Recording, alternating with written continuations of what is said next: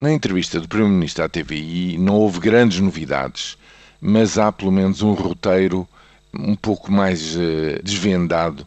sobre o grande debate acerca dos cortes permanentes na despesa. Em primeiro lugar, há uma primeira etapa até fevereiro, uma primeira versão apresentável à Troika, mas depois pode continuar a discutir-se até à feitura material e o terminar da proposta de Orçamento de Estado para 2014, ou seja, até o verão de 2013. Isto foi dito por um lado. Em segundo lugar, dois indícios seguros: a monetarização de parcial eh, no sistema do ensino, portanto, vai passar a pagar-se, não sabe muito bem o quê, nem eh, a partir de que altura e quanto, mas isso é uma certeza. Segunda certeza, as reformas vão ser permanentemente afetadas com cortes isso parece, neste momento, depois desta entrevista, estar fora de qualquer dúvida.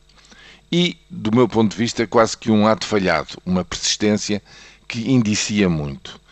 a subavaliação ou a desvalorização sistemática do acordo recentemente alcançado com a Grécia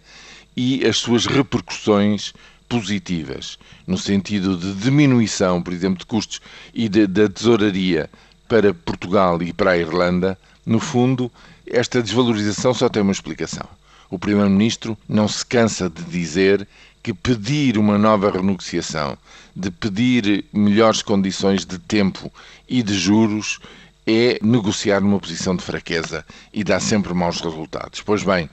para não entrar em contradição entre esta uh, teorização e aquilo que aconteceu em relação à Grécia, com uma negociação muito longa, muito difícil, mas que chegou a um resultado claramente mais favorável para a Grécia do que se pensava, digamos, há meio ano atrás,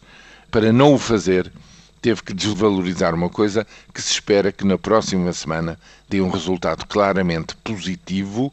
em termos de tesouraria, tanto para Portugal como para a Irlanda. Julgo que são estes os aspectos essenciais de uma entrevista que, no seu conjunto, não trouxe grandes novidades.